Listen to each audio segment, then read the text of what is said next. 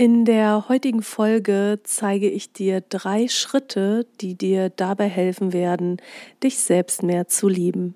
Ich wünsche dir viel Spaß beim Hören.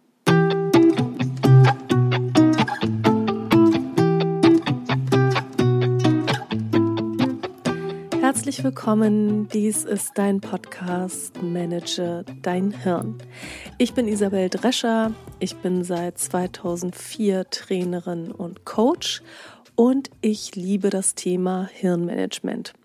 Hirnmanagement bedeutet für mich, dass man wieder zurückfindet zu einem gesunden Umgang mit den eigenen Gedanken und Gefühlen, dass man die eigene Psyche gut kennt und durchschaut und dass man eingefahrene Verhaltensmuster, die einem eher schaden, erkennt und wieder auflösen kann. Heute geht es ja um das Thema Selbstliebe und ich will direkt das Wort mal definieren, so wie ich es verstehe, denn Selbstliebe ist so schwammig und da kann man ja alles Mögliche drunter verstehen. Für mich geht es bei Selbstliebe nicht darum, dass man sich die ganze Zeit toll findet, dass man sich selber im Spiegel die ganze Zeit bewundert und die ganze Zeit denkt, was bin ich für eine tolle Frau, was bin ich für ein toller Mann.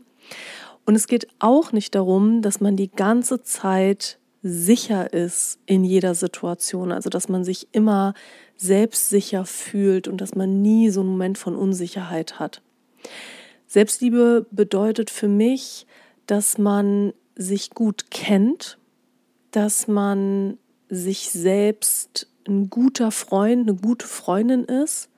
Also, dass man sich selbst zur Seite steht, dass man sich an sich selbst anlehnen kann, wenn es mal nicht so gut läuft. Und dass man die eigenen Schwächen, die man hat, akzeptiert, aber nicht übertrieben doll herausstellt und wahrnimmt. Denn was Menschen, die sich selber nicht so sehr lieben, oft machen, ist, dass sie ihre eigenen Schwächen übertrieben groß in ihrem eigenen Bewusstsein darstellen, aber auch vor anderen. Also für einen kleinen Fehler machen sich dann total fertig und sind gemein innerlich in sich, beschimpfen sich und die eigenen Stärken hingegen, die werden total entwertet. Also so nach dem Motto, ja, ist doch klar, dass ich gut kochen kann. Meine Mutter konnte ja auch schon gut kochen, das hat die mir in die Wiege gelegt. Oder ich kann zwar gut zuhören, aber das können ja viele. Oder so. Und von daher ist es für mich ein Ausdruck von Selbstliebe, wenn man ein gesundes Verhältnis hat zu seinen Schwächen und die auch akzeptiert, einfach als Teil des Menschseins, aber die Stärken auch auf dem Schirm hat und eben dann eine realistische Einschätzung vornimmt. Es gibt da übrigens ein ganz interessantes Phänomen in dem Zusammenhang und das nennt man in der Psychologie selbstwertdienliche Attribution beziehungsweise selbstwertdienliche Verzerrung. Und was bedeutet das jetzt? Das bedeutet, dass selbstbewusste Menschen, die sich selbst gut leiden oder lieben können, dass die Fehler, die sie machen oder Misserfolge, die sie haben, eher auf äußere Umstände schieben. Also wenn die eine Prüfung nicht bestehen, dann sagen die, naja, ich war halt nicht wirklich in Form an dem Tag oder die Prüfung war besonders schwer, die konnte man ja gar nicht schaffen oder wir hatten viel zu wenig Zeit, um zu lernen oder so. Und wenn die einen Erfolg haben, dann wird er auf eigene Eigenschaften verwiesen. Also wenn die Prüfung bestanden wird, dann sagt man eher sowas wie, naja, ist doch klar, dass ich die bestanden habe, ich bin halt gut ich bin halt intelligent. Ich habe halt richtig viel gelernt. Bei Menschen, die nicht so ein gutes Selbstwertgefühl haben, die sich selber nicht so sehr lieben, ist es genau umgekehrt. Wenn die eine Prüfung nicht bestehen, dann schieben die sich das selber zu. Also die Verantwortung übernehmen sie dann selbst und sagen sowas wie, ja, kein Wunder, dass ich die Prüfung nicht bestanden habe. Ich bin halt nicht besonders helle und ich habe auch nicht genug gelernt. Ich bin generell nicht so fleißig. Wenn sie die Prüfung aber bestehen, dann schieben sie es eher auf die Umstände. Also ist doch klar, dass ich die Prüfung bestanden habe. Die war ja auch wirklich leicht. Und wir hatten ja auch unglaublich viel Zeit zu lernen. Außerdem hat der Professor wirklich milde bewertet oder so. Und das ist schon mal etwas, was du machen kannst. Du kannst dich mal dabei beobachten, wie du Misserfolge beziehungsweise Erfolge, die du hast, wie du dir die erklärst. Machst du da eher die Umstände für verantwortlich oder eher deine Eigenschaften?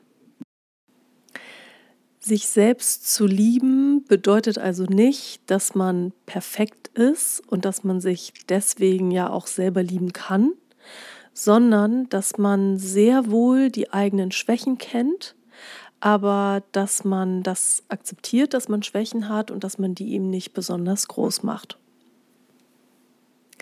Wenn du dich im Moment noch nicht so sehr lieben kannst und sehr kritisch mit dir bist und dich sehr unsicher fühlst, dann habe ich eine super Nachricht für dich, denn Selbstliebe, Selbstbewusstsein, Selbstvertrauen, all das kann man lernen.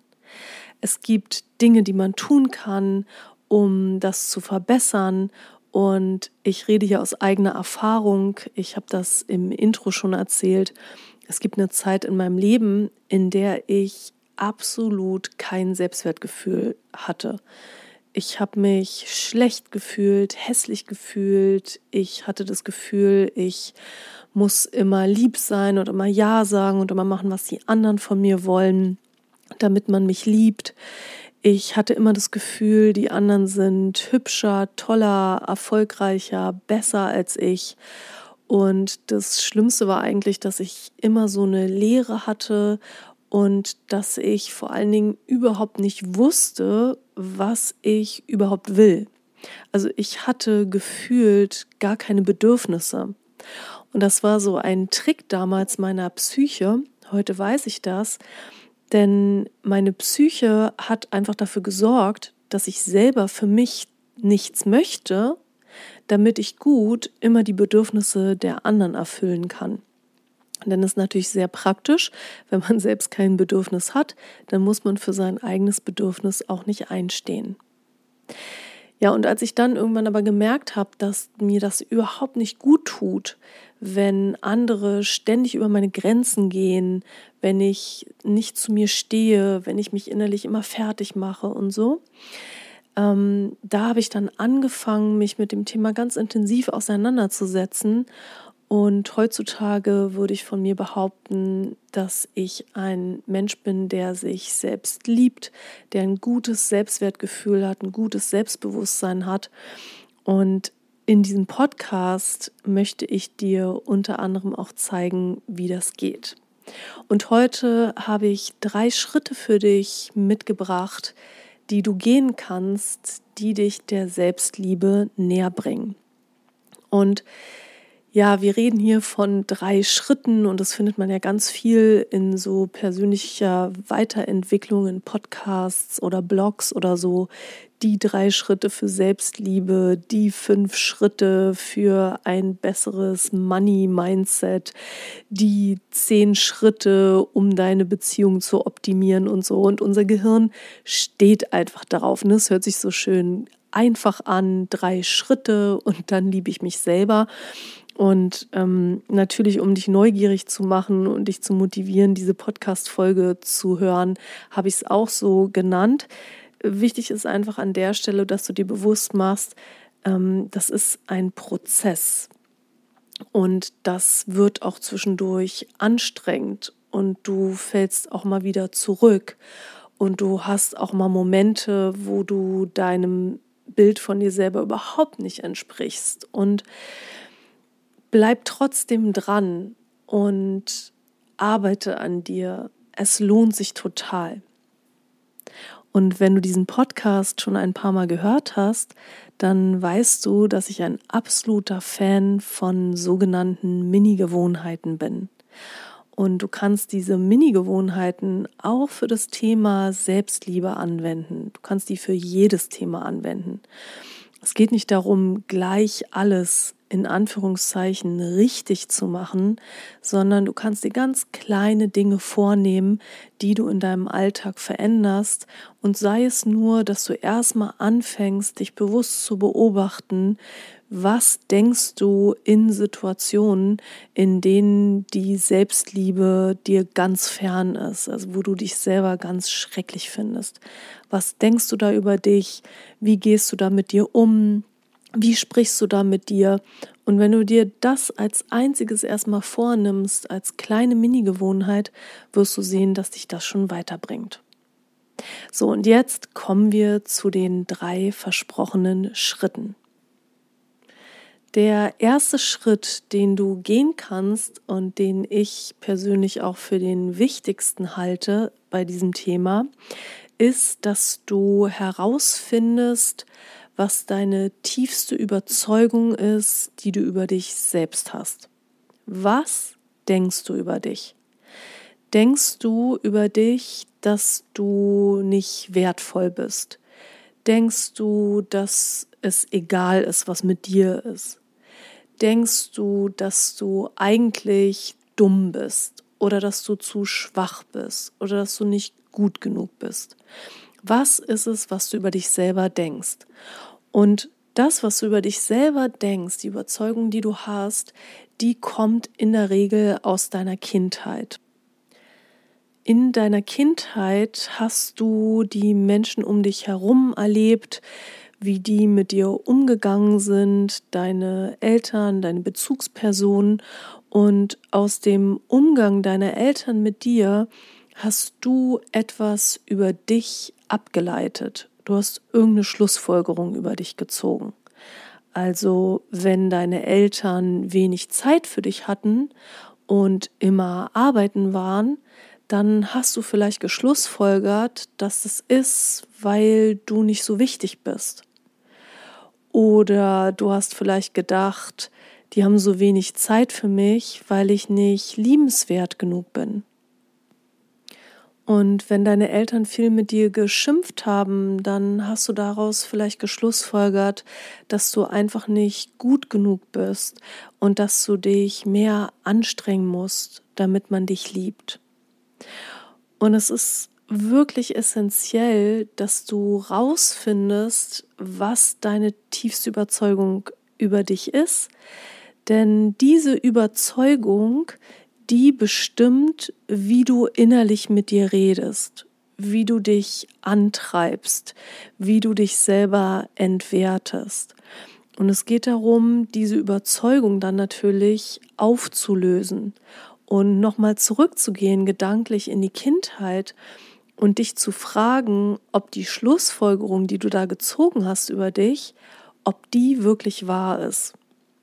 Und natürlich ist diese Schlussfolgerung, das kannst du dir jetzt schon denken, nicht wahr. Denn wenn deine Eltern wenig Zeit für dich hatten, dann heißt das natürlich nicht, dass es ist, weil du nicht wichtig warst, sondern einfach, weil deine Eltern ihre Prioritäten anders gesetzt haben oder vielleicht mussten deine Eltern auch viel arbeiten, um euch über Wasser zu halten. Aber das hatte nichts mit dir zu tun. Nur Kinder neigen dazu, alles auf sich selber zu beziehen. Wenn die Eltern viel schimpfen, dann denkst du halt, mit dir stimmt irgendwas nicht und du denkst nicht, oh Mann, die hatten heute aber echt Stress auf der Arbeit und die nehmen mich jetzt als Ventil. Dabei sollten die mal Strategien erlernen, mit ihrem Stress besser klarzukommen oder so. So denkst du als Kind nicht. Und das schleift sich dann eben ein und es entsteht eben so eine tiefe Überzeugung, die du hast, wie du bist. Und das Blöde ist, dass wenn wir Menschen davon überzeugt sind, dass wir nicht wichtig sind, dass wir nicht liebenswert sind, dass wir irgendwie zu blöde sind oder so, dass uns das so unangenehm ist, dass wir alles versuchen, um das zu vertuschen. Also wir neigen dann dazu, beweisen zu wollen, dass das, was wir eigentlich über uns glauben, nicht stimmt. Und dann versuchen wir eben besonders lieb zu sein oder besonders tough zu sein oder besonders erfolgreich zu sein. Und das ist genau das Gegenteil von Selbstliebe, denn da beuten wir uns quasi selber aus, nur um den Beweis zu erbringen, dass wir in Wirklichkeit doch wichtig sind oder doch liebenswert sind oder so. Und um dir da selber auf die Spur zu kommen, kannst du dir so eine Frage stellen wie, was will ich über mich beweisen? Oder was will ich, dass andere über mich denken oder was sie mir sagen sollen? Also will ich, dass mich jemand liebt, damit ich mich liebenswert fühlen kann? Will ich, dass jemand sieht, was ich alles leiste, damit ich mich wichtig fühlen kann. Und das ist oft etwas, was sich wie so ein roter Faden durch dein Leben zieht. Also das, was man über sich glaubt, das Schlechte, was man über sich glaubt, das kommt in verschiedenen Situationen immer wieder hoch. Also wenn du denkst, so wie ich damals, ähm, dass du nicht wichtig bist, dann wirst du auf der Arbeit diesen Gedanken haben, wenn man deine Arbeit nicht würdigt. Du wirst es in deiner Beziehung haben, wenn ähm, dein Partner vielleicht mal was alleine machen will oder so. Dann wirst du denken, ah, das ist, weil ich nicht, ihm nicht wirklich wichtig bin. Das wird sich in Freundschaften widerspiegeln. Also du wirst es immer wieder, wirst du diesen Gedanken haben, das ist, weil ich nicht wichtig bin. Das ist, weil ich nicht gut genug bin. Und es geht darum, diesen Gedanken an der Wurzel zu entschärfen. Das Ding ist, und das sage ich dir jetzt schon, du wirst diesen Gedanken nicht komplett aus deinem Leben verbannen können. Also es wird immer wieder, auch wenn du den entlarvt hast und wenn du den aufgelöst hast, wird er trotzdem immer mal wieder getriggert werden durch eine bestimmte Situation, also ausgelöst werden durch eine bestimmte Situation. Und das ist auch in Ordnung, das ist nicht schlimm, solange du diesen Gedanken nicht mehr glaubst. Das Schlimme an dem Gedanken ist nur, jetzt gerade, dass du den glaubst. Also du glaubst wirklich, dass du nicht wichtig bist und deswegen tut es auch so weh. Und damit kommen wir auch schon zum zweiten Schritt. Der zweite Schritt hat etwas mit deinen Gedanken zu tun. Und zwar geht es dabei darum, dass du dich von deinen eigenen Gedanken distanzierst. Also dass du deine eigenen Gedanken nicht mehr als die Wahrheit siehst, sondern dass du dich von denen distanzierst. Du kannst dir vorstellen, dein Gehirn ist eine Gedankenproduktionsmaschine. Du hast jeden Tag zwischen 35.000 und 70.000 Gedanken. Und diese Gedanken sind teilweise totaler Quatsch, die sind teilweise überhaupt nicht wahr. Das sind nur irgendwelche Stories, die du dir erzählst. Und du kannst es super beobachten, wenn du in eine Situation kommst, wo, sagen wir mal, du einer Kollegin begegnest auf der Straße und die dich nicht grüßt. Dann fängt sofort das Kopfkino an. Sofort erzählt dein Verstand dir irgendeine Geschichte. Aha, hat die mich jetzt nicht gegrüßt, weil die sauer auf mich ist? Warum ist sie denn bitte sauer auf mich? Die hatte überhaupt gar keinen Grund. Und dann suchst du in deiner Erinnerung und findest garantiert irgendeine Geschichte, wo du denkst, ah, das hat sie mir vielleicht krumm genommen. Also, wie kommt die eigentlich dazu, mir das krumm zu nehmen? So meinte ich das doch gar nicht. Und schon bist du drin in der Geschichte, die dein Verstand dir erzählt. Und ein total wichtiges Werkzeug ähm, für ein erfüllteres, glücklicheres Leben ist, dass du diesen Gedanken nicht einfach blind glaubst, sondern dass du sie hinterfragst.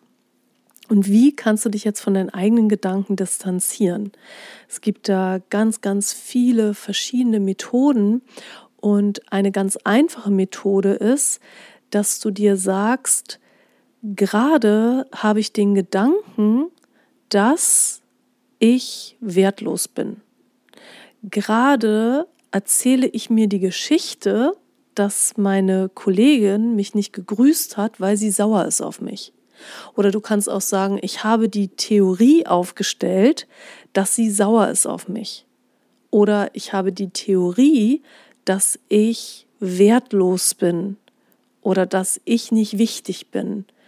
Oder ich denke, dass ich besonders liebenswert rüberkommen muss, damit man mich mag. Und so kannst du sprachlich eine Distanz erzeugen und dich dann fragen, stimmt die Theorie, stimmt die Geschichte wirklich und ist dieser Gedanke, den ich da habe, hilfreich oder ist der kontraproduktiv für das, was ich in meinem Leben haben möchte? Und wenn du dann zu dem Schluss kommst, dass die Gedanken, die du hast, die Theorie, die du aufgestellt hast, überhaupt nicht der Wahrheit entspricht, dann kannst du diese Gedanken verwerfen. Das heißt nicht, dass die Gedanken nicht immer mal wieder kommen, aber du kannst sie verwerfen und beschließen, ihnen keine Aufmerksamkeit mehr zu schenken. Was nicht so gut funktioniert, ist zu versuchen, Gedanken oder Gefühle krampfhaft wegzubekommen. Wir neigen zwar dazu, das zu versuchen, aber es funktioniert nicht, denn wenn wir das versuchen, dann passiert sogar das Gegenteil. Gedanken und Gefühle werden stärker und halten sich hartnäckiger. Deswegen identifiziere die Gedanken als falsch, als nicht hilfreich. Lass sie da sein, lass sie kommen, aber gib ihnen nicht noch zusätzliche Energie. Und natürlich stellst du immer mal wieder auch richtige Theorien auf. Und das ist dann auch völlig in Ordnung, wenn du zu dem Schluss kommst, das ist aber eine richtige Theorie oder die Gedanken sind wahr. Nur du hast sie hinterfragt und das ist das Entscheidende. Oft neigen wir Menschen dazu, alle Gedanken, die wir haben, vor allen Dingen Gedanken, die wir schon lange haben, einfach als bare Münze zu nehmen. Kommen wir zum dritten Schritt. Der dritte Schritt hin zu mehr Selbstliebe kann sein, dass du anfängst, dich besser um dich zu kümmern. Es gibt dieses schöne Bild, was ich sehr liebe, und das Bild ist, dass wir Menschen Gärtner und Blume gleichzeitig sind. Also ich bin die Blume, bin aber auch diejenige, die sich um die Blume kümmern muss. Ich bin Blume und Gärtnerin in einem. Und das heißt, dass es meine Aufgabe ist, mir das zu geben, was ich brauche oder dafür zu sorgen, dass Menschen um mich herum sind, mit denen ich mir meine Bedürfnisse erfüllen kann. Und natürlich, um das gewährleisten zu können, also für mich selber zu sorgen, muss ich mich erstmal gut kennen. Ich muss erstmal wissen, was ich überhaupt brauche, um gut zu gedeihen. Und ich kriege immer wieder mit, dass Menschen sich viel zu wenig Gedanken darum machen, was sie eigentlich brauchen.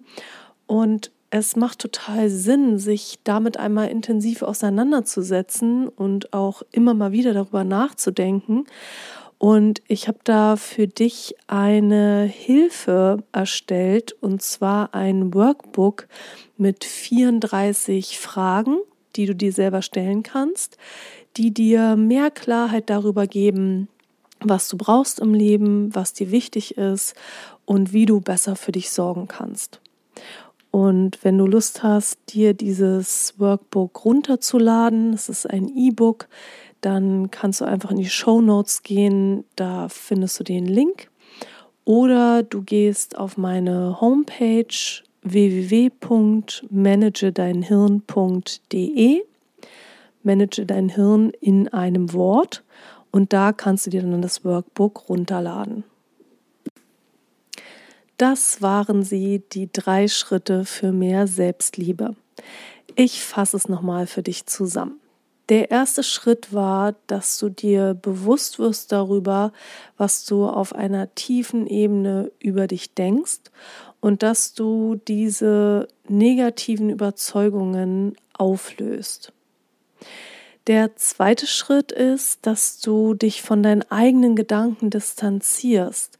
Also, dass du mehr anfängst, deine Gedanken zu beobachten und sie als Theorien zu betrachten und nicht als bare Münze. Denn viele deiner Gedanken werden automatisch produziert und entsprechen gar nicht der Wahrheit und sind hinderlich auf deinem Weg hin zu mehr Selbstliebe. Der dritte Schritt schließlich ist, dass du für dich sorgst und dich um dich kümmerst. Und dazu brauchst du Klarheit, du musst wissen, was du brauchst, um gut zu gedeihen. Und dabei kann dir, wie gesagt, mein kostenfreies Workbook helfen, was du dir hier in den Show Notes oder auf meiner Homepage runterladen kannst. Ich würde mich auf jeden Fall freuen, von dir zu hören, was du für Fortschritte machst, was du für Erkenntnisse hattest. Ich bin offen für deine Vorschläge, also worüber möchtest du mal eine Podcast-Folge hier hören? Teils mir mit auf Instagram oder Facebook. Du findest alle Links dazu entweder auf meiner Homepage oder in den Show Notes. Jetzt wünsche ich dir erstmal eine ganz tolle Zeit mit vielen spannenden Erkenntnissen und Erlebnissen und freue mich, wenn wir uns wieder hören. Deine Isabel.